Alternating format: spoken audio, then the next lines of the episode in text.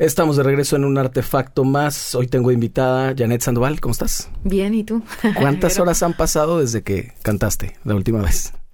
¿Cuántas horas han...? Mm, pues venía cantando, no sé Ah, venías cantando tres Como minutos. minutos, Ah, sí. mira. Bueno, tarareando y así, ¿no? O sea, sí cantas mucho. Sí, antes más siento, ahora como que menos, pero sí. Aparte de profesionalmente, ¿cantas mucho? O sea, sueles así en el coche y en la regadera. Sí, sí, sí, sí, ¿Sí? Normalmente sí. Pues yo te conocí cantando, pero no solamente cantando en un escenario, porque yo iba a tocar contigo. Ahorita estábamos platicando esa vez en Santo Coyote hace como 13 años. Eso. Estamos revelando las edades. Sí, no, pero estabas bien chavitita, porque pues Sí. eres muy joven. Pero ese día venías cantando porque venías de ver a, a Paul McCartney. Venías cantando Bladio Blada. Fíjate, no se me olvida. Sí, es que la tocaron con mariachi, lo recuerdo perfecto. Y venías fue como bien volada. Súper sorpresa. Por aparte llegaste tarde, como hoy. Ay, y ese día la chamba. Ay, bueno, pero era Paul McCartney. Era Paul McCartney. Valía claro. la pena. Sí, sí, lo, lo valía mil. ¿Cómo has estado? ¿Qué, qué andas haciendo Mil ahorita? cosas. Musicalmente.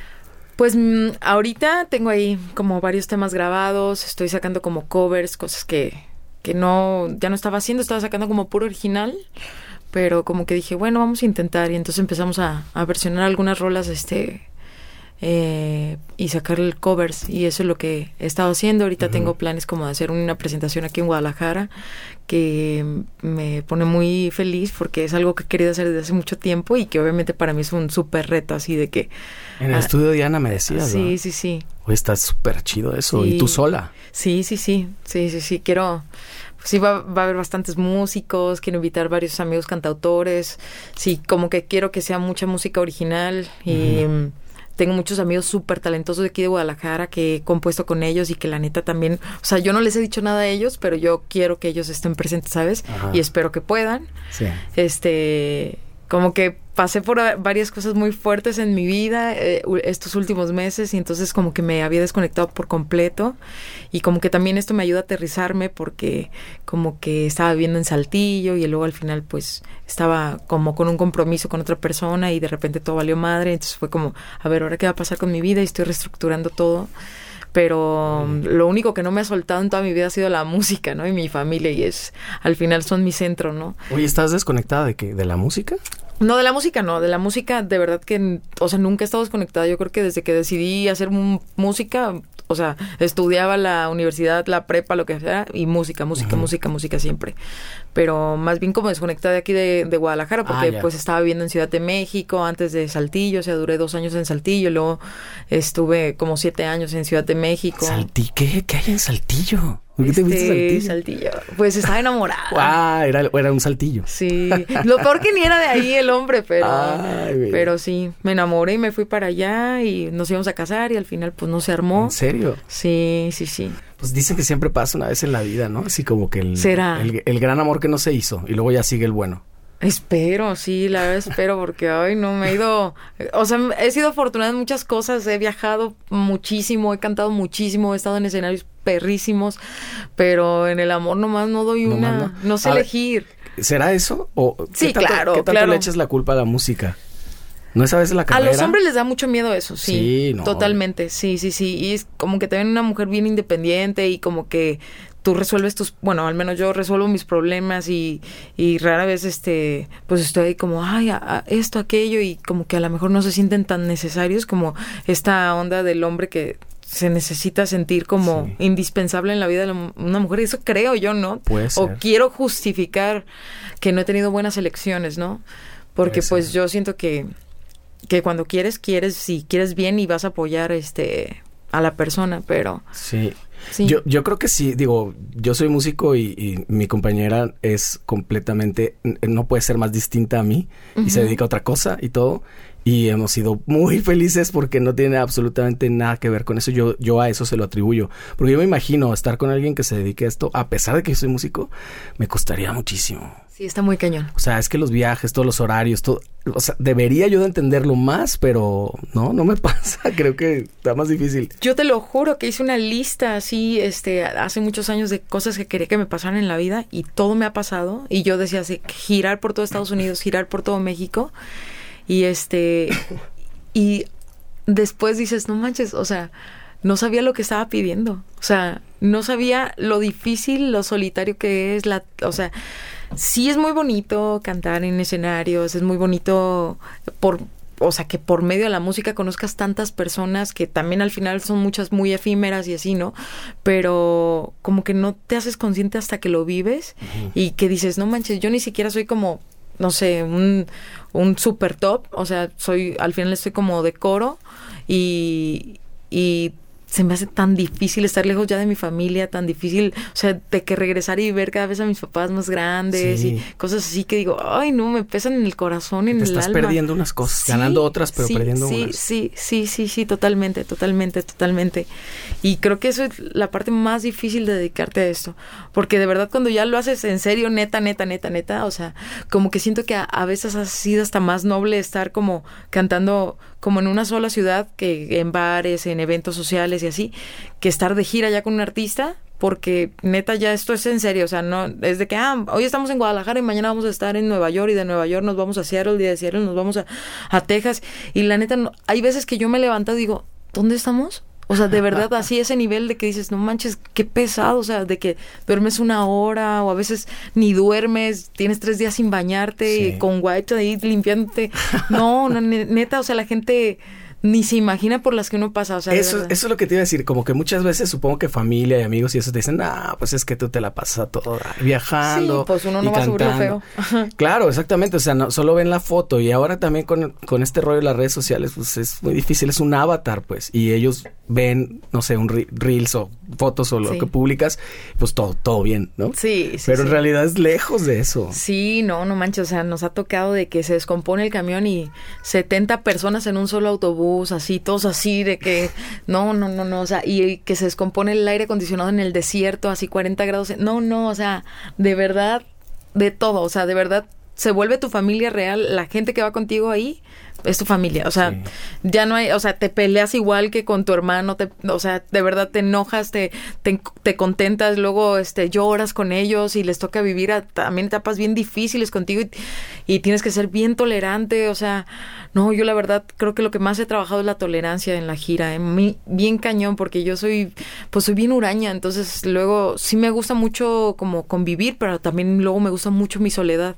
Y como que todo el tiempo saber que estamos ahí todos pegados es como Retador, por lo menos. Ataques de ansiedad, o sea, neta, eh, son temas que que la verdad yo no sabía que iba a vivir todo eso. Es que como ya eh, la música, el canto o la música misma tiene cada vez menos que ver, ¿no? Son, más cosas. O sea, el tocar bien o el cantar bien está, qué bueno, pero luego tienes que tener una personalidad diferente, como un no sé, como tener más resiliencia, pues, y, o sea, creo que si la música se va quedando ahí a un ladito, no es tan importante solo eso. Y cuando uno está empezando, sí, pues tú dices, voy a cantar. Y es lo único que piensas. Sí, pues nomás ves el escenario, ay, un vestuario perrón y, ay, con mi guitarra y Exacto. que canten mis canciones y cosas así, que e, esas cosas son al final lo que más, yo creo que lo que más motiva, o sea, de que de repente te digan así, no sé, de que, ah, te, te, escuché cantar en tal lugar y me gustó esta canción y que de repente así gente random suba un cover tuyo y que digas, no manches, ¿qué onda con esto? O sea, neta, o sea, cosas así de chingonas me han pasado que digo, no manches, no soy, o sea, pues yo siento que me falta un montón para llegar a donde a mí me gustaría y que de repente ya me empiecen a pasar como cosas así o que me reconozcan en un taxi o que digo, ah, no manches, ¿qué onda con eso? O sea, sí se me hace muy, muy cool. Sí, son pequeñas perlitas, ¿eh? que te va dando como el destino o Dios, si, si, lo quieres creer, de como que para que ahí no te vayas desmotivando, ¿no? Sí, totalmente. O sea, yo me acuerdo que una vez así estaba muy triste, porque pues obviamente en Ciudad de México tú vives, te enfrentas a mil casting, de los cuales quedas en uno de 300, ¿no? O sea, entonces es diario llegar con la depre a tu casa, de que, ¿por qué no? ¿Por qué no quedé? Y así. Y obviamente no quedas porque pues no es para ti eso, ¿no? Y tú tienes que seguir haciendo tu camino. Y este, y eso, esos momentos así, que dices, no manches, ya quiero tirar la toalla y de repente al día siguiente te levantas y no manches, tienes diez mil vistas en una canción que dices, ¿cómo? ¿Cómo? O sea, ¿cómo pasa esto? ¿No? dices, no, pues sí, ya me mandaste la señal, sí tengo que seguir aquí. Exacto. Sí. sí, pasa eso. Pues en, en general son muchas desmotivaciones. Sí son, sí son muchas, la verdad, casi, casi todo el tiempo. Tú eres de Nayarit, ¿verdad? Yo nací en Nayarit. sí. Naciste en Nayarit. Nací en Nayarit, pero toda mi familia es de aquí, de Jalisco. Ah, ok. O sea, pero como si viviste allá. Sí, viví hasta los 15 años y después le dije a mis papás, ya me voy, voy a ser artista. Te fuiste sola. me vine sola a Guadalajara, llegué a casa de una tía y ahí estudié la prepa, me metí a estudiar música en las tardes en el Cabañas y pues así con maestros particulares y... Y sí. jurabas que en Guadalajara era como que acá estaba más la movida. acá Pues es que en. Tepic no se veía nada de eso. Yo había estado estudiando música también allá, actuación y todo eso, pero era como, pues como más un hobby yo sentía. Y aquí se, sen- se sentía como más profesional, pero pues cuando te vas a la Ciudad de México dices, no, pues acá está Acá más, sí. más profesional. Sí, claro. Y cuando llevas a Los Ángeles dices, no, pues aquí sí está más profesional, Entonces como que va en grados esa onda. Y de Guadalajara, a ver, cuéntame así como tu, como tu historia. ¿En, en qué momento, a los 15 dijiste, me voy a ir a cantar a Guadalajara? Pero Sí. ¿en qué momento te atrapó la música? ¿Desde siempre? No, de- o sea, yo de, de niña sí yo me acuerdo que me teníamos como la sala independiente de toda la casa y me encerraba en la sala y todo el día cantar y cantar y cantar las de Chente, las de Rocío Durcal, las de Barbie, las de todas así. Neta, todo el día cantaba, todo el día y agarraba una linterna que era roja con negro, me acuerdo perfecto. Y ese era tu micro. Era mi micro. Y yo así que... Así como la niñita. y yo así. Y yo, ay, no. O sea, de verdad sí. O sea, toda la vida. Y yo me acuerdo que yo me visualizaba así con una guitarra, así. Te lo juro, te lo juro, te lo juro. Así yo, no, yo voy a tocar la guitarra. O Y sea, tal cual no fue un momento en el que fuiste a un concierto o algo y dijiste ahora, sino más bien lo sentiste siempre. Yo comparto eso, ¿eh? Lo- yo lo he contado, de que yo no recuerdo un momento en el que haya dicho ya, yo más bien desde siempre. Sí, pues yo creo que sí fue así Igual. de que yo de verdad no me veía haciendo otra cosa. O sea, como que yo me hice consciente que tenía ese talento como hasta... O sea, sí, le cantaba en la, en la primaria, pero había otros niñitos que cantaban y demás y era como, ah, pues cantan también todos, ¿no? Entonces cuando entra a la secundaria y así la maestra de inglés de que, a ver, dime el abecedario y yo, A, B, C, D, E, F. Y ya me dijo, ay, tú eres cantante y yo, tú no. O sea, porque para mí era Ah, como ya, normal porque yo iba a cantar a mi hermano, a mi mamá, entonces era como, ah, pues todos cantan, no sé. ¿Y músicos en tu familia? ¿Había o no? Pues un tío por parte de mamá, unos primos de parte de mi papá. Y Pero pues no así papá- como que cercanos, pues. No. No son más bien los tíos que después te achacaron de que de ahí viene que tu abuelo fulano en la revolución cantaba. No, al contrario, toda mi familia era como, no manches, no te dediques a eso. ¿Ah, sí? Sí, sí, sí, todos, o sea, como que no querían, no querían. Y, por ejemplo, me acuerdo que un día me preguntó, ¿cuál es tu sueño? Yo, yo quiero ser cantante. Y mi tío así de que se empezó a reír, ¿no? Me dijo, no, Janet, ya en serio, o sea, si me dices, quiero poner una tienda de ropa, yo te apoyo, hija, pero, o sea, o sea, ¿cómo de cantante? Y me acuerdo así que dije, se lo voy a demostrar. Y, pues sí, o sea... Eso ya es bueno, de hace Creo que años. ya se lo demostré, ¿no? Ando, todavía ando comiendo gracias a eso. Ahí- y por ahí anda tu tío ese. Sí, ahí Te ando. lo sigues viendo y todo. ¿Y cómo lo toma ahora? Pues yo siento que nunca he tenido como las agallas de decirme así como de hija, lo lograste o así, pero sí siento que me ve con un poco de respeto. Sí. Ujú. Ah, bueno, ya con eso el respeto Sí. está es algo chido. Sí, sí, sí. Y entonces acá estudiaste en Cabañas eh, y maestros particulares. Sí, también fue un rato a Fermata y pues más maestros particulares. Fermata cuando estaba en la glorieta de los caballos. Exacto. ¿Y cuánto tiempo duraste ahí? ¿Poquito como todos? Sí, todo. Es que, que será como unos seis meses, yo creo. Ah, súper poquito. Sí, sí, sí, sí. Ese casi después de eso se vino la voz, entonces yo me fui. Ajá. Pero eso fue 2014. Ujú, 2014. Esa, esa edición, ¿quién, ¿quién estaba? A ver, cuéntame. Estaba esa. Julián, que fue mi coach. Julián, Laura Pausini, Ricky Martin y Yuri. Los grandes cantantes, excepto Sí, la Julián, verdad, sí si me preguntas. top. Si me preguntas, yo te quiero preguntar honestamente, ¿qué piensas de Julián como cantante? Me encanta. ¿Sí? Me encanta como cantante, como persona, como todo. Es un tipazo. ¿En serio? ¿No te, no, no te está nublando solo que te cae bien? No, la verdad ¿Sí te no. parece buen cantante? La verdad sí. O sea, obviamente también lo he visto como en mo- malos momentos, ¿no? De que ya anda pedón y así en los palenques. Sí. Y dices, ay, pinche Julián. Pero no, o sea, no, sí es muy buen cantante. Muy, muy buen cantante. Nos saltamos un montón, ¿eh? De estar acá. o, eh, ¿Qué te parece ahorita regresamos a la voz? Pero cuando estabas estudiando aquí, ¿agarraste un- una, una chamba rápido en la música? Estuvo bien loco porque, pues, obviamente todos quieres cumplir 18 y, y irte a los antros, ¿no? Porque todo el mundo dice que los antros y los antros. Entonces, cuando cumplí 18, me acuerdo que me dieron mi credencial y les dije a mis amigos, vámonos de antro. Y había un lugar que se llamaba el Waikiki. No sé si te acuerdas de ese lugar. Sí me suena. Estaba por ¿Puede ser López Cotilla o Pedro Moreno? No. no, cerca de Punto Sao Paulo, sobre América. Ah, ok, ok, ya, para Está la, muy padre, la verdad. Colón. Sí, tenía como toda la onda así de... de Playero. Honolulu. sí. Ok. Y pues fui ahí y ya estaba una banda tocando y mis amigos, canta, canta. Y yo, ah, pues voy a cantar. Y ya fui, ¿me dejan cantar? Y ya, no, pues que sí. Y estaba el Beto, el águila. Ah, sí. Sí, ese. Y creo que Jordana se llama. Jordana la cantante, Ajá, sí, gran y- cantante. Sí, sí, sí. Y pues eh, su banda, no me acuerdo cómo se llamaba. Y me subí a palomear y ya me dijo, no manches, tú cantas ¿Qué bien. cantaste, padre". te acuerdas? No me acuerdo. Uy, no, no me acuerdo. Esa la memoria selectiva. Sí. No, pues ya después de los 29 uno empieza a desechar información que no le pues, sirve. imagínate yo, ya he desechado tantas cosas. No, pero, o sea, eso es real. Después de los 29 tu cerebro ya empieza a eliminar información ¿Así? para adquirir nuevas, ¿sí? La que como que dice, ah, esta ya no me sirve a la chingada para poder meter Pero, que, más pero info. ¿cómo discriminas cuál ya no te sirve? Por eso te digo que es selectiva. Porque es como información, bueno, según me dijeron, ¿no? Porque tomé un curso este de lectura rápida y te explicaban eso. Se supone que es como eh, información que tienes años que ya no utilizaste, así como esa ropa vieja que ya no utilizas y que dices, no, pues ya esto no me sirve, bye. Así Ah, lo sea, mismo tu cerebro. Esa es, esa es como la, la vara con la que se mide. Lo que ya no estás utilizando sí, se va. Ok. dice, no, pues ya, para, para meter más info, ¿no? Órale. Y pues ya me subí a cantar así, ellos me vieron y ya me, me invitaron a huesear. Entonces yo empecé a chambear ya, o sea, bueno, apa- aparte... ¿Esa banda te invitó? Sí, O me sea, ¿le invitó a la chamba a la No, cantante? jamás, jamás. no, me invitó a palomear, o sea, a no a palomear, como a suplir. Ajá. Y empecé así poco De a vez poco. en cuando ibas, poco a poco, poco a poco, poco a poco. Y ya me fui conectando con más gente y más gente y más gente y pues muy padre, la verdad. Sí. Y muchísimo tiempo. Bueno, Sí. no tanto. ¿De qué estás? eh, eh, ¿Cuándo fue que te metiste a la voz? 2014, entonces. Mm, como desde los 18 hasta los 20... 23. o sea, unos cinco añitos sin broncas. Sí. Ok. Y aparte ya venía cantando con mis tíos que tenían grupos como de eventos sociales y cantaba así como en los lobbies de los hoteles, o sea, de verdad donde se dejaran ahí estaba yo. O sea, pues ya traías un montón de tablas entonces. Sí, Casi sin sí, querer. sí. Casi sin querer. Sí, estuve en concursos de tele en Tepic, así de que cantante, cantabas como tipo la academia y esas ondas, pero que las hacían así como locales. Otro que se llamaba La Estrella del Once, que era a nivel estatal, que salía todo eso televisado así de la feria de Tepic y te llamaban por teléfono la gente igual y así, todo muy padre. Sí, entonces como que desde niña, como desde los 13, 14 años yo ya estaba así como súper en... ¿Nunca te dio pánico escénico?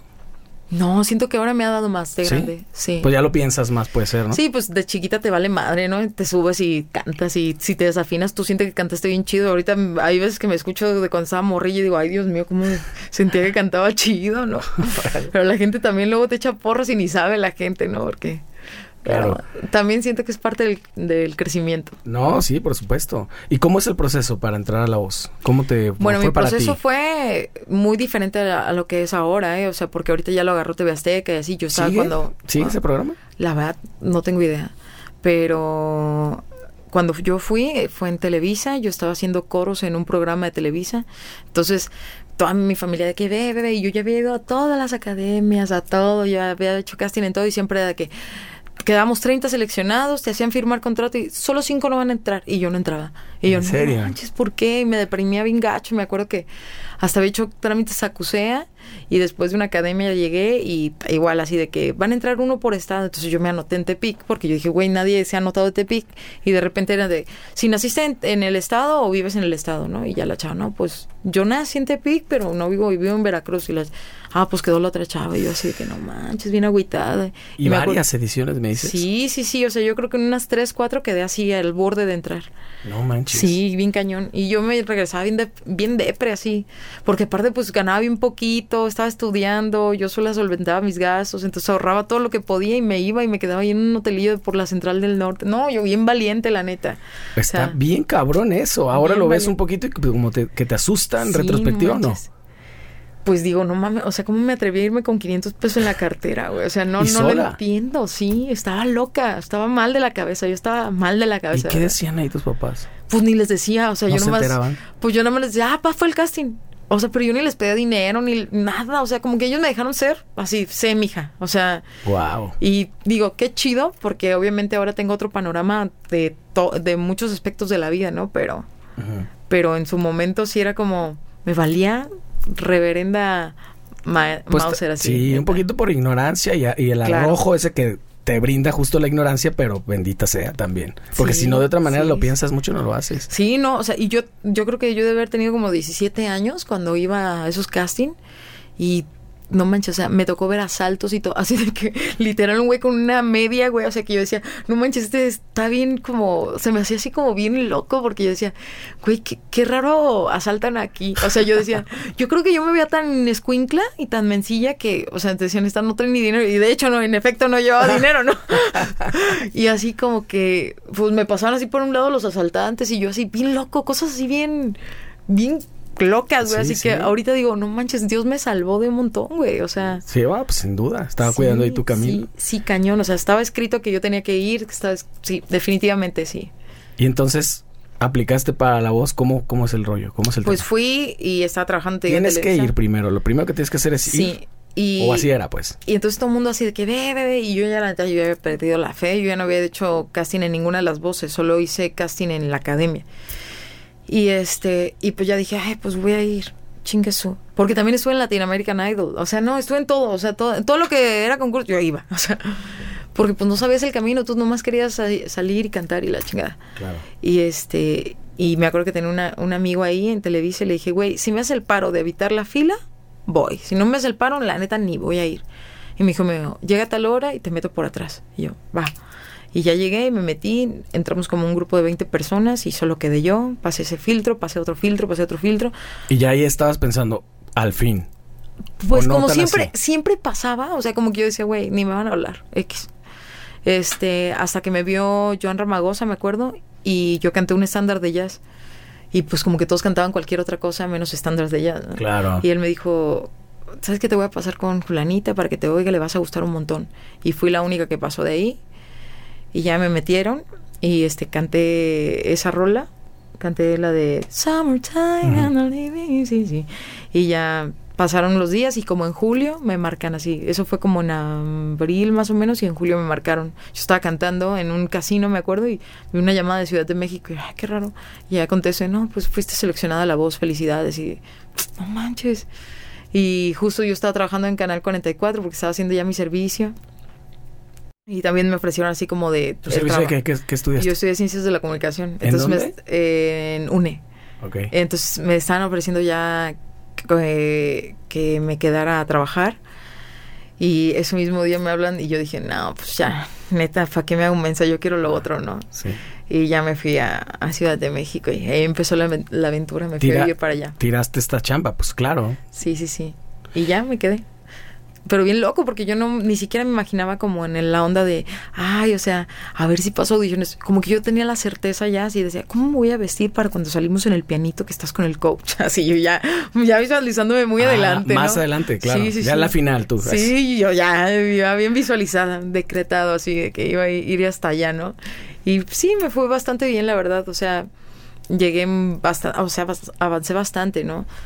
Pero obviamente todavía llegabas a Ciudad de México y te hacían otro casting, o sea, no, fueron como varias etapas, o sea, a- ya para salir a tele. De hecho, un día antes hacían como, este, un tipo de que el ensayo general y solo estaban los productores, ni siquiera estaban los coaches y ellos te ponían como una letra. Eso ya me, me vine a enterar yo después, ¿no? De, porque me lo platicó un chavo que es de contenidos que, que, o sea, generaba todos los contenidos y que él me dijo, bueno, es que esto pasa, o sea, pasas, te escuchaban y te ponían A, B, C o D. Y A era que tenía todas las cualidades para estar en programa. B es que tenía todas excepto una. Mm, C era que tenía dos y dos no. Y D era como que pues nomás de relleno, ¿no?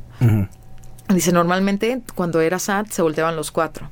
Y así sucesivamente, ¿no? Pero eso lo sabían, lo saben Eso yo no los lo coaches. supe. No, los coaches. Ah, eso sí, a los coaches les daban la, o sea, ya la están, ya- lista. ya están un poquito como que con la onda de que, ah, bueno, este es bueno. Ajá. Ok. A ellos les daban la lista como de, ah, viene Julanita, ¿no? Este es A. O viene Julanito, este es D. Y así, ¿no? Entonces ya ellos, pues sí, lo que es genuino es que si sí realmente ellos querían voltear, ¿no? O sea, de que, sí, no me la viento así. Este, y pues ya, o sea, todavía antes de salir estaba Quique, un amigo. Estaba Quique y yo Ah, fue ese. en fue esa ese edición. mismo. Ajá. Y se acerca a Antonino, que era uno de los productores, y le habla primero a él y le decía, oye, te tienes que ir con Julianita si quieres durar más en la competencia. Y luego se acerca conmigo y me dice, oye, te tienes que ir con Julián si quieres durar más en la competencia. Y yo, ¿cómo? ¿No voy a llegar a la final? o sea, ¿cómo? ¿Cómo? Me dijo, se van a, no, me acuerdo que me dijo, se van a voltear los cuatro. Pero si quieres durar más en la competencia, tienes que ir con Julián. Y yo, no manches, ¿cómo? O sea, ¿todo está arreglado? Y como que ahí se me empezaron a caer un montón así de que, no manches, está todo arreglado y así. Y pues bueno, ya empiezas a ver que está la Julianita de tal, hija de tal, este. Y pues sí, muchos ahí que ya traen conectes, ¿no? No es difícil verlo desde, desde lejos. Yo vi algunas ediciones, esa te voy a confesar que no la vi o, no, no me acuerdo, pero no es difícil como que intuir, porque a veces ves, al, o sea, listo, yo siempre he dicho, por favor, ves a cantar a uno y a otro y dices, ya está, el concurso se podría acabar ahorita, ¿para qué hacen tanto pedo? Obviamente hacen pedo porque pues obviamente venden, ¿no? Pero sí es lógico cuando alguien está durando mucho que dices, no, este trae un paro, ¿no? O sea, yo sin saberlo, pues nada más de oyéndolo cantar. Sí, yo me acuerdo este que estaba un compañero que, que ahorita le ha ido súper, súper bien, pero me acuerdo, o sea, de que ya, ya habíamos pasado así varios filtros y él está así sentado con los productores, su papá y todos y todo eso. Así que, mm. Mm, qué raro. Porque, ay, qué raro que llegó a la final. Mm, qué extraño. pues sí.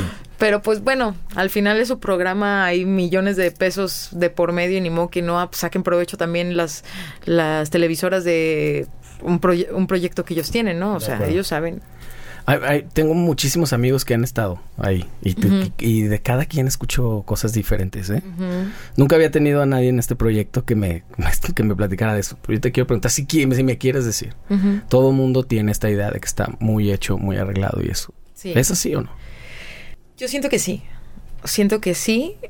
Pero pasó algo extraño porque yo me acuerdo que en esa edición el que ganó se llama Guido, que también vive aquí en Guadalajara. Y. Entonces fue el primero. ¿Fue la primera voz? No, fue la cuatro. La cuatro. Pero siento que fue de las más vistas. Sí, Guido yo lo conocía en la ULM, él cantaba ópera y toca el piano, ¿no? Ajá. Sí, claro. Sí, sí, sí. Este, él ganó en esa edición, pero yo me acuerdo que el que estaba más fuerte y despuntando era Jonathan Becerra y todo todo mundo sabía que él iba a ganar porque traía el apoyo y porque él cantaba banda y así. Y me acuerdo que todo, o sea, hace cuenta que pasaba algo muy raro. que era que después de que grababas, ciertas personas las llevaban a regrabar su voz. O sea, tú grababas tu participación y si cantabas bien feo, pero eras favorito de la producción, te iban a pasar o si cantaras espantoso. Entonces me, me, tocó ver varias, varios compañeros que llegaban al, al, hotel por ellos y se los llevaban para regrabar su voz. Entonces, cuando yo salgo, que ya fue antes de los playoffs, que fueron como tres semanas antes de la final, una chava que también estaba en la voz, que era muy amiga de Joan Ramagosa, le marcó a Joan y le dijo, oye, te desafinaste terrible. Esto va a salir al aire, pero si tú quieres venir a regrabar, puedes venir a hacerlo aquí al estudio. Entonces yo por eso me enteré, ¿no? Porque yo estaba viviendo con ella y entonces me lleva y pues yo le dije a Joan, no, pues ya me sacaron. Y me dijo, ¿quieres regrabar algo? Y me puso mi participación y le dije, no, la verdad no, o sea, siento que lo hice bastante bien, gracias. Pero, o sea, sí había gente que cantaba así espantoso y que como eran favoritos de producción, los llevaban a regrabar para que se escuchara súper pro en tele y la gente no fuera como de no manches porque quedó ella y cantó bien feo. Sí. Y pues así, eso sí supe, o sea, sí hay muchos trucos, o sea, obviamente es lo que te digo, o sea, no van a arriesgarse también a... Claro. Pues obviamente a... Es un show finalmente.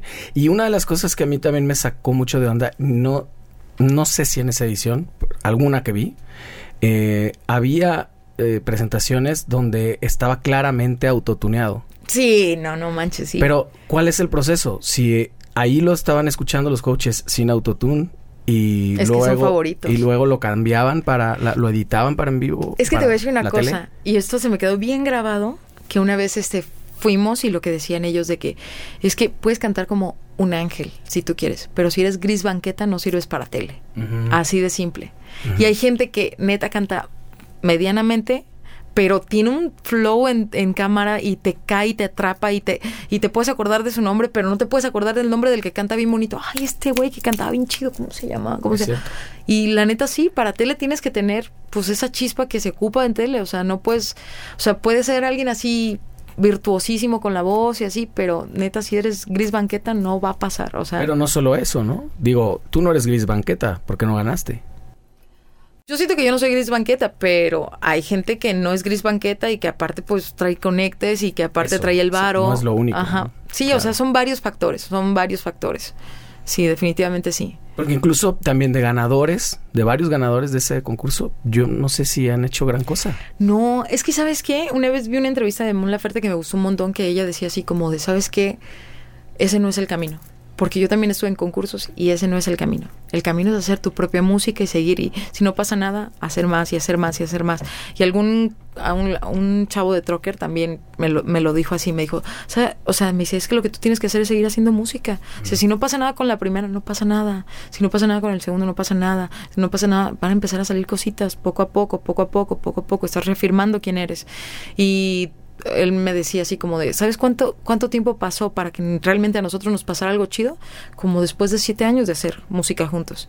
Y dices, no manches, sí es cierto. Y es verdad, o sea, yo también años haciendo mil cosas, mil cosas, o sea, y que no veía resultados y de repente empiezo a hacer, o sea, grabo una canción y me hablan para hablar con, para cantar con la Hook y cosas así bien chidas. ¿Pero por qué? Porque seguía haciendo música y si quieres atraer más música a tu música, a tu vida, tienes que hacer más música. No hay otro camino. O sea, si tú quieres ser cantante, tú tienes que cantar y todos los días. Si tú quieres ser compositor, tienes que componer todos los días y así viceversa, ¿no? O sea, no puedes decir, güey, quiero ser arquitecto y estar, este, trapeando. O sea, no. Pero, pero ya ahorita, por ejemplo, mirando atrás, ¿tú le eh, recomendarías a alguien que entrara a un concurso así? ¿O lo anti-recomendarías? Yo creo que si que si tú lo quieres hacer lo hagas, que nadie te lo cuente. O sea, ¿Qué es lo que te pasó a ti? ajá, Tal cual. sí.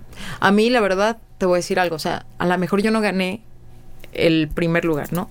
Pero gané amigos que son mis amigos todavía a la fecha y que gracias a ellos he hecho más música. Este, estuve en otro concurso en Estados Unidos y gracias a ese, a ese concurso grabé un EP en Tallahassee, Florida, con puros jazzistas y o sea, dices, no manches, si no hubiera ido a ese concurso, no hubiera conectado con esa persona y esa persona no me hubiera conectado con esa persona y no hubiera hecho esa gira que hice, porque después ah, me fui de gira con ellos, eh, con su banda, o sea, que fue una experiencia que, o sea, que te cuento, o sea, tocar con pura gente, pues ni hablaban español, yo no sé, o sea, neta estuvo de las mejores experiencias de mi vida, yo creo que, que sí fue eso y fue gracias a ir a concursos, o sea, es que al final es lo que te digo, si quieres hacer algo en la vida tienes que tirarle ahí, tirarle ahí, tirarle ahí, tirarle ahí, y no hay de otra. Sí, tal vez no esperanzarte tanto. Es como, no sé, me pongo a pensar como a lo mejor estar cantando en un bar y ahí te puede estar viendo alguien. Eso no significa necesariamente que el camino sea cantar en bares, sino más bien el camino es estar cantando donde sea. Si es un concurso, venga. Si es un bar, si es una boda. Y también ponerte en lugares donde sabes que la gente va a ir a verte, o sea, en el sentido de que yo sé que la voz la iba a ver productores, la iban a ver músicos, la iban a ver un montón de gente, ¿no? Como reafirmando, yo quiero esto, esto es lo que sé hacer y voy a hacer esto por el resto de mi vida, ¿no?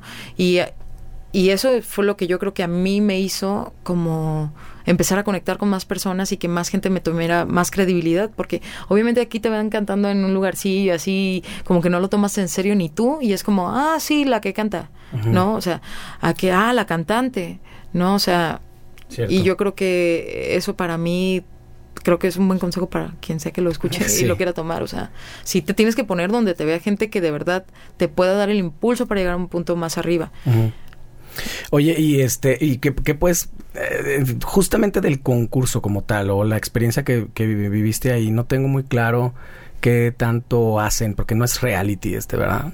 No, no es como la Mm, academia. No, no es como la academia, porque la academia, pues, sí es, te meten a literal y te graban 24-7.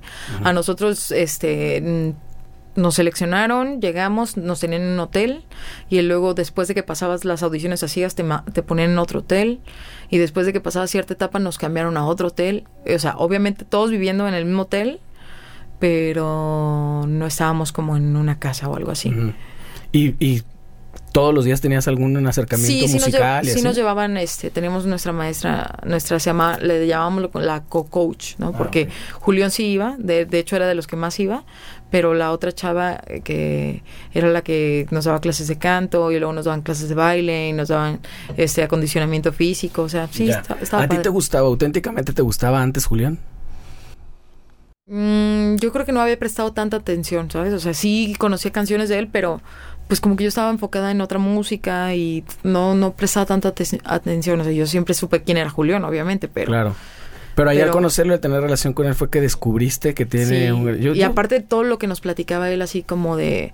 O sea, a mí se me hizo bien valioso algo que nos dijo así todos en juntas y que dijo, yo no le voy a hacer la carrera a nadie de aquí. Dijo, si ustedes quieren y pueden, o sea, vayan, trabajen y luego ya que tengan algo acérquense y muéstrenme qué han hecho y así. Y yo sé de varios amigos que hasta les ha grabado rolas y todo y se me hace, digo, no manches, qué buena onda, o sea. Y, y ¿No eso es el caso contigo o sí? No, pero a mí, o sea, por ejemplo, muchos consejos que me dio los apliqué y sé que también gracias a eso, pues ahorita ya no me ven igual que antes, o sea, yo sé que me, me ha costado mucho trabajo ganarme un lugarcito y, y sé que, también gracias a que lo he escuchado de gente tan tan respetable como él, ¿no? Y que dices, no manches, pues no por nada está donde está. Sí, sí, sin duda. Eh, entonces, para ti, el, el, el, tiempo de haber pasado ahí, ¿te llevas cosas padres? ¿Te llevas cosas buenas? Sí, totalmente. Sí. ¿El otro concurso en, en Estados Unidos fue después? Sí. ¿Mucho después? Como en el 2017.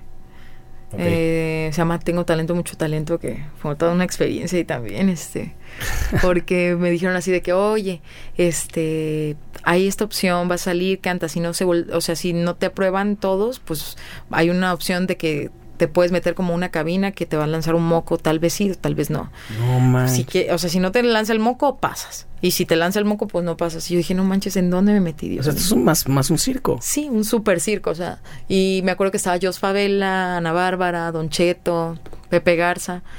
Y no manches, o sea, me acuerdo que yo dije, Dios mío, ¿qué estoy haciendo aquí, no? O sea, Afortunadamente pasé y así, estaba nerviosísima, porque aparte yo estaba de gira, ya fue mi primera gira en Estados Unidos y yo estaba de gira con Margarita.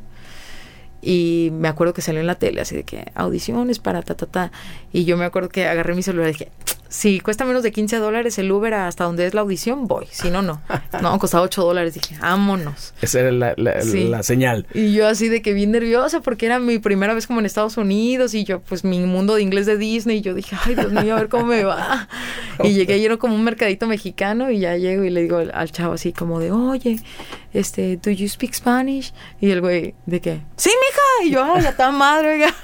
Ando buscando una audición y ya. En Los Ángeles. Fue en Los Ángeles. No, Los Ángeles se habla más español que aquí, yo creo. Sí, no manches, pero pues era mi primera vez, o sea, literal, no, y fue por Burbank.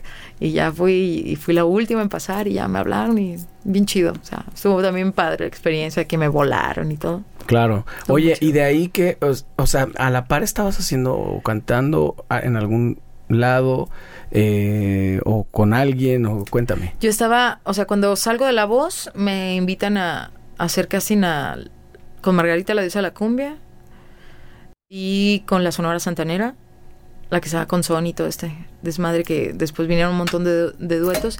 Y fui y gracias a Dios quedé en los dos pero me hicieron firmar un contrato y yo saliendo de la voz me habían hecho firmar un contrato con una manager que traía calor y así y que resultó ser una estafadora y que robó un montón de dinero en mi nombre y así, ¿no? ¿Cómo crees? Sí, sí estuvo bien grueso, me metieron un depo en Interlomas con otra otra amiga que se llamaba Wendy, que era como la que llevaba toda mi mis redes sociales y todo no, yo firmé un contrato bien estúpido, así de que entrego mi alma, todas mis redes sociales, navidas y por haber de aquí hasta el infinito y más allá, así, ¿no? Cosas así bien estúpidas, pero pues obviamente, pues llegan en un momento vulnerable, este, tú te ves, sientes perdida, no sabes qué sigue después de ahí, como que tú ves la meta que es la voz y ya después de la voz dices, no, pues ya no hay nada, ¿no?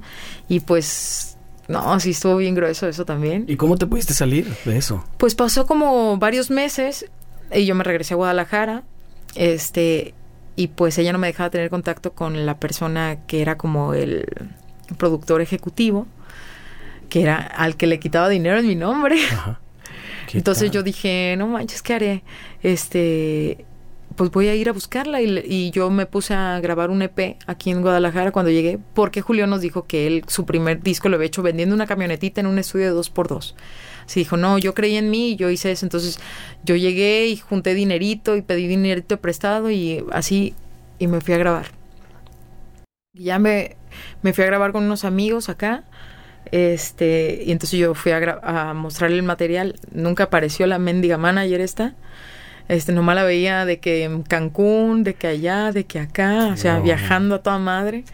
Y por fortuna, este, una vez que nos vimos, yo me acordé que ella me había pedido prestado mi teléfono para marcarle a este señor. Entonces yo dije, no, de aquí soy. Y lo guardé con otro nombre. Y que le marco. No, oiga, este, pues estoy aquí, nada más quiero mi carta de liberación y ya no me interesa. Y yo, ¿dónde estás? Me contestó hasta el día siguiente y yo iba de regreso, yo venía de regreso para acá. Pues no traía dinero yo. Y este, no, pues ahorita te voy a comprar un vuelo y te regresas. Entonces me volaron de regreso y él me dijo, a ver, ¿qué está pasando? Porque yo le pagué a ella cada mes para que tú nomás estés componiendo y no me ha mostrado nada.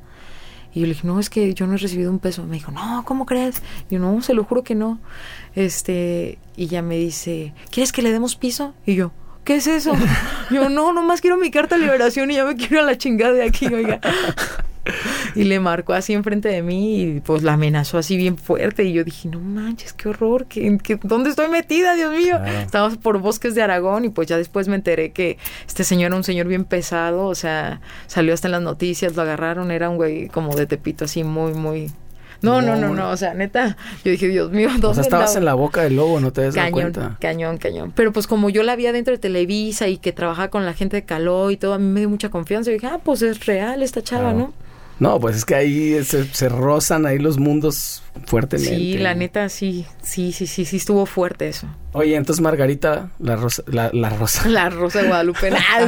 no, pues Margarita, yo después salí, fui, hice el casting, afortunadamente quedé, y luego fui, hice el casting con la Santana y también quedé, pero me dijeron ellos de que no, pues tienes que firmar un contrato y me dio miedo y yo le pregunté acá con Margarita, ¿tengo que firmar un contrato? No, y yo, ah, te chingón. Entonces acá. Uh pues van pues súper bien. Sí. ¿Estás con ella actualmente? No, ya no. Duré ahí como cinco años y después de eso audicioné para con Pancho Barraza y quedé con Pancho Barraza y ahorita todavía sigo con él. Tengo ya casi cinco años con Pancho. Ah, ¿Estás con él? Oye, ¿sabes que yo conocí a Pancho Barraza? Te voy a, te voy a platicar cómo. Yo trabajaba en la Universidad Libre de Música, la ULM. Seguramente supiste de ella porque era como la, la, otra, la contraparte de Fermata, Sí. Pero yo ahí era prefecto. Ok. Entonces, un día estoy yo en mi oficina y había un pasillo muy largo con una, con mi puerta era de cristal. Ajá. Y viene Pancho Barras. o sea, imagínate, casual, lunes en la mañana, Pancho Barras te viene a visitar a tu oficina. Hola, ¿qué tal? Soy, mi nombre es Francisco Barras. sí, sí, sí, lo conozco, señor, ¿no? ¿Y por amor? Ajá. Su hijo estaba ahí. Muchos maestros. Panchito. Ajá, un gordito. Sí. tocaba la guitarra. Sí, sí, sí. Este, me pasó su teléfono particular. Quiero que me vayas diciendo cómo va porque es que a mí se me hace que es un desmadre este muchacho y que no sé qué. Y sí, tengo todo ese teléfono, jamás le avisé de nada, porque además el, chavo duró muy poquito. Se salió después. Creo que debía haberle avisado que se salió. O supuse que lo sabía, no sé. sí. Pero bueno, después, este, después que lo veas le dices, no te creas. le voy a este, decir. Le, dile, dile. ¿Pero quién sería, Panchito o Adrián? No sé, pues es que era es como chino y, medio gordito en ese tiempo. alto? Sí, muy alto. Ah, entonces es Panchito, sí. Sí. Sí, Panchito. Sí, estaba estudiando guitarra. Ah, pues ahí anda chambeando ahorita con Pancho. Ah, sí. Ya se va a casar en ¿Qué hace? diciembre. Pues es el que nos paga y así como que lleva todo. Él se va a acordar de mí. Porque él fue a mi oficina mucho, él para que veas, el, Panchito. Le voy a decir. Sí, luego le, enseñas, enseñas el capítulo, sí. Sí, sí, sí. Quiero pensar que ahí encontraban un refugio en mi oficina, porque era como de comprensión ahí. Ok. Este, y entonces con Pancho ahora estás actualmente. Sí. ¿Cómo es el tema? O sea, tanto que estuviste con, con la diosa de la cumbia Margarita y con Pancho estas giras, este... Si es así como que súper, súper pro. Y si vives el sueño un poco a través Mira, de... Siento que... Ay, es que es lo que te digo, o sea, sí, son muchos momentos de ansiedad, mucho, es que trabajar en regional es mucho trabajo, o sea, el regional, o sea, te puedo decir que Margarita tenía un show, dos shows al mes, Pancho ha tenido hasta 15 shows al mes. Uf. Y no, no estoy hablando que aquí uno en Tlajomulco y otro en Tlaquepaque, o sea, no, o sea, es de distancias así estratosféricas que dicen, no manches. O sea, estados diferentes. Sí, sí, sí, sí. O sea, países. O sea, estamos en México y luego estamos en Estados Unidos. ¿En y, serio? Sí. Y autobús todo. Porque es un, supongo que es un equipo de trabajo muy grande, ¿no? Sí, son dos autobuses y dos camionetas. O tres camionetas, creo. Pero el artista no viaja en autobús, ¿o sí? No, ya tiene su jet privado, Pancho. Sí, sí, sí, sí. Ya está a otro nivel, mi jefe, mi patrón. Sí, debe haberle hablado, fíjate, no debe haber dejado Sí. sí, sí, sí. No, el Pancho sí está a otro nivel. Y entonces los que se paran, pues la chingas son todos los demás. Digo, es, es Pues sí, es parte de, claro. es parte de. El que tiene que dar la cara, pues finalmente es él. Todos los demás son un poquito más reemplazables, ¿no? Sí, no, y aparte, no sé si antes Pancho tenía su jet privado, pero bueno, también, o sea, él ha trabajado toda su vida por eso, ahorita tiene 62 años y dices, bueno, ya tiene su jet, ¿no? Claro, o sea, sí. quien fue como su segundo aire de Pancho. Pero, pues, un montón de artistas que, ¿no? Que siguen volando en vuelos, o sea... pues, Comerciales, sí. comerciales, o sea, la verdad es que... Es que en el regional lo que te digo, se trabaja, se trabaja. En el regional, a ver, eh, hablemos del regional. El en el regional se trabaja, se, se gana mucho dinero, pero se trabaja mucho. Sí. A diferencia de otros Sí. estilos o géneros. Sí, Porque a veces, eh, eh, digo, aquí hemos platicado mucho de eso. No, es que en el rock y no sé qué. ¿Cuántas veces tocan al año, no? O sea, no, pues 10 al año. O sea, obviamente, desde yo desde que me acuerdo, toda la vida lo he visto. No sé si eso entra como regional, pero por ejemplo los bookies y toda esta gente que hacía como bailes y esas cosas, trabajaban cabrón. sí, sí, sí. O sea, prácticamente diario. Sí, sí, sí. O sea, es que realmente les va bien, pero porque trabajas, trabajas, trabajas, trabajas, trabajas. O sea, de verdad, no hay descanso. O sea, por eso te digo que fue complicado. Y también siento que fue en parte que haya tronado como mi compromiso, ¿no? Porque, o sea, yo de verdad, yo lloraba porque a veces no podía bajar en un mes a México. O sea, de que nos dejaban allá, de que, pues es que la gira luego sigue en tal ciudad y entonces, pues no tiene sentido. Y los vuelos carísimos y pues me deprimía un montón, o sea. Y son como añoras estar con tu gente, pero pues sabes que es tu chamba, entonces También estás labrando un poco también tu sueño, porque supongo que también du- durante esa gira y eso, pues te estás conectando también. no, la verdad yo he sido muy afortunada, pero también soy bien luchadora, eso sí, este y aventada, o sea, yo hablé con Pancho para que me dejara abrirle en Nueva York y así y pues me dejó. ¿Ah, sí? Sí, abrí Nueva York, abrí Coachella, abrí mm, Pico Rivera, abrí aquí Auditorio Telmex, abrí Arena Ciudad de México y neta, gracias a Dios, o sea, yo sé que él como que dijo, no, esta morra sí lo hace bien, yo creo, porque me dejaron seguir abriendo, ¿no? Y pues también bien chido eso, o sea, otro pedo porque canté mis rolas, o sea, un montón de gente me siguió y son pues pa- pequeños pasitos para llegar a tu objetivo al final. día. Claro, claro, pero que los pasos vayan hacia allá, ¿no? Sí. Y sin duda lo, Sí. lo están. Cuéntame de, de tu proceso. o, sé que haces un montón de cosas, porque yo cuando me puse a buscar como música tuya hay muchísima. Sí. Hay muchos videos y así como por Estoy dónde, reafirmando lo que quiero hacer. por dónde empiezo. Sí. ¿no? Un poco eso, vi lo de La Llorona y vi varios covers y música original. ¿Qué onda con tu música? Y ahorita me dices que vas a ir mañana, vas a hacer un A proyecto. Ciudad de México, sí. Ajá, de, de covers también. Sí. Pero- Eh, vamos a trabajar, sí, el disco. Ajá. Me- eso me lo contaste fuera de cámara, no sé que me lo quieres contar ahorita. Bueno, vamos a grabar un disco de electrónico. Eh, ya grabamos uno, se llama Revelaciones. O sea, casi todas las letras son mías con Eduardo. Eh, bueno, las letras cantadas, ¿no? Porque hay muchas instrumentales y esas pues no son de él. Ajá. Pero este, ahorita vamos a hacer algo como, pues no sé si llamarlo como un tributo como a la canción mexicana, pero pues vamos a hacerlo en electrónica, sacamos Llorona, la Llorona nos, o sea, le fue muy bien, entonces como que fue una llamada de atención, ¿no? De que porque luego estábamos así como experimentando de que, ay, deberíamos hacer con sonidos africanos y, y le dije, stop, o sea, somos mexicanos, o sea, ¿tú crees que no estaría más cool hacer como, como música mexicana? Y de repente le digo eso y a los meses sale Ángel Aguilar cantando La gata bajo la lluvia con Steve Aoki y fue como de, I told you, man, I told you. y ya, este, pues sí, o sea, como que, o sea, de hecho nosotros la canción de La Llorona salió antes, o sea, y fue como, güey, sí, o sea, hay que hacerle. Yo tengo una rola que se llama Flor de Campo, que también es regional, y ya la habíamos hecho antes también. Entonces, como que ya íbamos encaminados hacia allá, y ahorita como que esta apertura también está haciendo que, pues, el mundo voltee, ¿no? Y también que Peso Pluma esté en primer lugar también hace que todo el mundo esté volteando hacia México. Entonces, es momento como de apostar con todo a eso. ¿Y tú con el regional tienes mucho tiempo haciendo canciones para ese estilo? Pues sí, o sea, yo, yo empecé cantando regional. O sea, yo creo que que mexicano no empieza cantando las de Chente, las de Rocío Durca, las de toda esta onda de Juan Gabriel y así, pues, todos, o sea, y mi mamá y mi papá eso escuchaban. Entonces, para mí era como, güey, sí, o sea, esto es, o sea, es algo que siento que fluyo, ¿sabes? O sea, como cualquier mexicano. Claro, sí, es muy natural. Sí. sí, y me gusta aparte, me encanta. Pero pues obviamente en el camino vas encontrándote con otros géneros, que el jazz, que el blues, que el soul y que la, y todo, y entonces empiezas a tomar como cositas de acá y cositas de allá, y pues eso todo, todo al final eso enriquece. Claro, y te pusiste a componer muy pronto de que, eh, no sé, agarraste una guitarra y rápidamente buscaste hacer una canción. Pues yo siento que fue más bien como una búsqueda porque yo quería hacer música original y este y empecé a buscar canciones y como que no yo decía, güey, pues están bien bonitas, pero no conecto con ninguna, o sea, yo quiero hacer música yo y conocí a un chavo en el camino que se llama Jimo Ruesga y él me dijo de que, pues mira, ven y te muestro rolas y ya fui y me dijo, bueno, ¿y por qué no probamos hacer una sesión de composición? A ver qué pasa.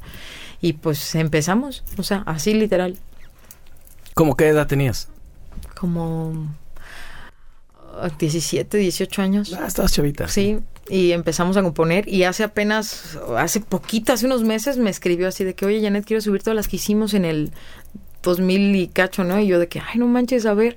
Y ya, este, me mandó así como 40 canciones y dije, no manches. ¿Hicieron tantas? Sí, y me dijo, y todavía faltan, Janet.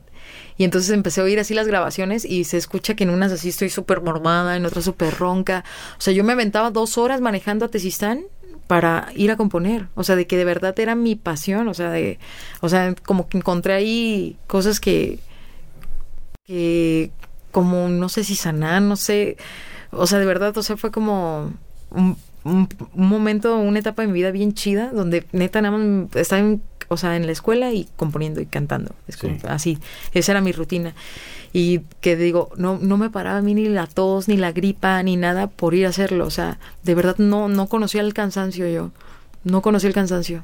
Y, y encontraste entonces en eso un ejercicio muy catártico y te, te desahogabas y podías como, como no sé si como decir con más verdad muchas cosas que a lo mejor no encontrabas palabras, ¿no? Y luego me voy a Ciudad de México, audiciono para la SACEM y quedo. Entonces también estuve en el taller de la SACEM de composición y pues no manches, vas viendo más compositores más chingones y no, pues te prendes, o sea, no, pues quiero componer mejor y te empiezas a, juntar ya con gente más pro a componer y demás. Y ahorita estoy así en un grupo que se llama Morra Sacan, que son puras compositoras bien pro y así, con Mónica Vélez y así. Qué chingón. Sí, sí, sí. No, súper más. Y ahora voy a, a, Mazatlán a una masterclass con Horacio Palencia y un montón de compositores súper top, pero es lo que te digo, o sea, tienes que apuntar a donde quieres ir. No, ni modo que me quede en mi casa de que, ay, yo tengo muchas ganas de componer, pues no, o sea. Claro. O sea, ahorita te digo que con todo este proceso que he vivido del cambio y eso, como que sí ha sido difícil reencontrarme conmigo y con, con cosas que a lo mejor disfrutaba un montón de hacer, que ahorita estoy así como un poco cabizbaja, pero pues sé que va a tomar su curso otra vez. ¿Y no estás como que escribiendo un montón ahorita? ¿Cómo eres en ese Escribo todo el tiempo, o sea, en mi, tengo notas de audio, tengo notas de voz, tengo, oh, lo mismo que me tengo, tengo notas de escribiendo, que quería decir, ¿no? Claro. O sea, de texto, así, muchísimas, o sea, te puedo enseñar ahorita y le voy a hacer así, no me voy a cansar o sea, todos los días. ¿Y si revisas? No, es que yo comparto eso, ¿eh? A mí me pasa, ayer justamente iba a escribir algo y dije, a ver qué tanto tengo. Tengo muchísimo y no lo revi o sea, no lo había revisado. Dije, oh, esta frase está buena. Porque todo el tiempo también estoy escribiendo, pero pequeñas frases o ideas, títulos de canciones. A mí me gusta mucho empezar desde el título. Sí, creo que eso lo recomendaban los Beatles, ¿no? De empezar el título. Pues eh, sí, hay, hay mucha gente que, que, es así. Sí, sí, si tienes un tema interesante, y pues está Ajá, sí, porque yo he traído desde hace mucho tiempo el tema del microcuento, los microrelatos y la, la, canción está muy emparentada con el microcuento. Es poco tiempo, es breve, tienes poco espacio para contar mucho. Y entonces el título tiene también aporta. A veces está padre que la canción no diga lo que dice el título. Eh, y creo que hoy en día lo único que está quedando, como los discos ya no, ya no, mm, o sea, no los, no los pensamos igual, no los álbumes, los CDs, bla, bla, bla. Pero las canciones, eso es lo único que sigue siendo igual que en los 60 ¿eh? Sí. De hecho, creo que hasta más, porque en Spotify lo ves y a lo mejor un título, si una canción se llama así, no sé, te quiero, o mi corazón, es como difícil que en ese océano, un título a lo mejor un poquito más, más llegador, más pensado, más, no sé, con alguna jiribilla y a lo mejor yo, yo creo que puede conectar mejor, pero bueno, ya te estaba contando yo. Fíjate que ahorita recuerdo una anécdota, de, tengo una canción que se llama Mustache y es cuando me fui a Estados Unidos, pues yo les mandé varias rolas a estos chavos, así como de, güey, quiero grabar estas rolas, y así.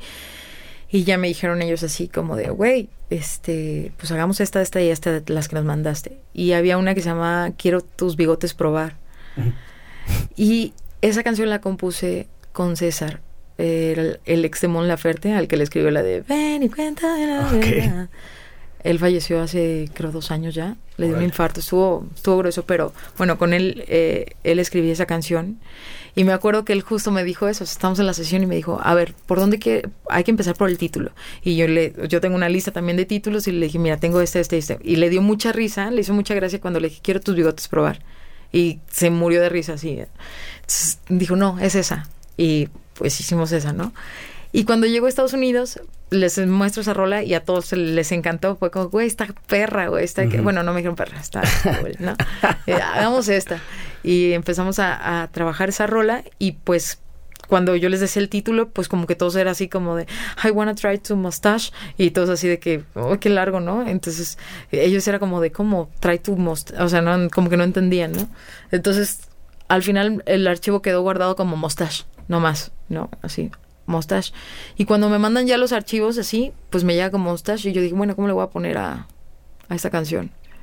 Y yo, pues Mustache. Ah, sí. Ah, sí, y se quedó Mustache. es un título corto y además interesa mucho. ¿De qué se trata? O sea, ¿cómo, cómo alguien como Janet puede estar cantando eso? ¿A qué, a qué se refiere? Voy, a, escucharla, ¿no? y pues sí, eso fue más bien porque ya decían, ¿cuál, cuál sigue? Así, ¿What is the next song? Y ya, no, pues Mustache. Y ya todos sabían que era esa, ¿no? Ok. Oye, ¿y qué tanto eres? ¿Qué tan disciplinada eres para componer? Me gustaría hacerlo más porque obviamente la disciplina es lo que te lleva a estar a mejor, en mejores lugares todavía. Sí, claro. Pero la verdad como que el otro día escuché, bueno, no el otro día, ya tiene rato que escuché una entrevista de Eden Muñoz y él decía es que yo no me obligo a componer. O sea, yo dejo que fluya, o sea, cuando me nace lo hago, porque también, o sea, estarte como obligando, pues no, no va el caso, o sea, es como... Y yo dije, pues sí, tú eres millonario, amigo. no, pero es que, ¿sabes qué? Escuchas a muchos autores que dicen cosas opuestas. Yo he escuchado muchos que dicen, no, esto es más de trabajo. Es como ser carpintero tienes que hacer un montón de veces una silla para que te quede una más o menos bien. Exacto. Entonces, no pues, yo estoy más de acuerdo con eso, ¿eh? Con que el, tema es más de oficio que de talento. Yo también creo, y de hecho compuse con, con unos chicos de Monterrey, con Alfie, y ese güey está en las listas de Billboard y todo el pedo. Y el güey me dijo, es que yo en el momento que me empecé a disciplinar en esto fue cuando me empecé a ir mejor. Y yo, wow. Pero además como que no es un camino tan fácil. Digo, ahorita tú me contaste que tenías no sé cuántas canciones hiciste en el rumbo de Tesistán, pero no es una cosa tan sencilla estar encontrando fácilmente una canción. Es, es muy es muy sencillo que te desanimes. Y yo, yo dirigí talleres de composición de canciones y eso pasa muy seguido. Encuentro dos cosas. Una, que la gente se ofende muy fácilmente cuando o sea, van a un taller, imagínate, y en el taller, oye, ¿por qué no intentas? Pues es que yo quise decir esto, y los noto enojados casi de inmediato, porque es como que te estás metiendo con, con lo que ellos escribieron, ¿no? Sí. Eh, lo, entiendo porque también, ¿no? Cuando yo recibo algún comentario como así. Sí, no nos encanta. No, no nos encanta, como que te hace muy vulnerable la, canción. Y la otra cosa que encuentro es, es que no es fácil desarrollar el hábito de estar componiendo seguido porque a lo mejor ese evento traumático de encontrarte con la hoja en blanco y de no terminar es como que sí, como que no lo quieres repetir, entonces te trauma un poquito. Sí, sí, sí. Pues yo yo siento que eh, tu entorno te jala o te hunde. Y yo siento que mi etapa, bueno, es que mi etapa más, más productiva en ese sentido fue cuando me empecé a juntar más con Jimo, ¿no? Que Jimo, o sea, él sí compone para películas y para demás, entonces como que eso me jalaba un montón, así de que no, sí, hay que hacerlo, hay que hacerlo, hay que hacerlo. Cuando me voy a Ciudad de México, que empiezo a compartir con un montón de gente bien top, también en el sentido de que ya componían para novel, telenovelas, para pues para artistas, o sea, que tu maestro fuera Poncho Arocha, que fuera Mónica Vélez, que te diera clases Mario Dom. Entonces, todo eso dices, no, mames, o sea, sí, claro. quiero, yo quiero eso, yo quiero eso, yo quiero eso. Pero de repente me fui a Saltillo y siento que sí bajé la guardia, aunque en esos momentos también aprovechaba para ir a Monterrey y componer con, con mi amigo Sola o con, con Alfie, o sea, que siempre he estado buscando, siempre he pues, estado en la búsqueda. O sea, de verdad no no me canso. el tiempo para nada, entonces. Sí, no me canso, no me canso. y es que es lo que te digo, o sea, al final si quieres hacer eso, tienes que hacer más de eso, más de eso, más de eso. Pero si eres muy de como de sentarte y decir, ah, no me voy a levantar hasta que termine una canción. ¿O eres más de, de, inspiración? Soy más de que le doy un rato.